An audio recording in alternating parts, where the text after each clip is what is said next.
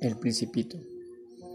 Es una narración corta del escritor francés Antoine de Saint-Exupéry, que trata de la historia de un pequeño príncipe que parte de su asteroide a una travesía por el universo, en el cual descubre la extraña forma en que los adultos ven la vida y comprende el amor, el valor del amor y la amistad.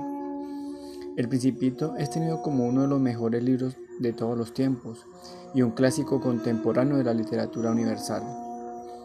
Debido a su estilo sencillo y directo, se lo ha considerado un libro para niños.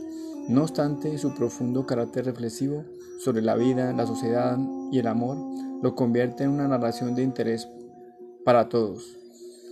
Fue publicado en abril de 1943 en Estados Unidos, puesto que debido a la Segunda Guerra Mundial la obra no pudo ser imprimida en Francia.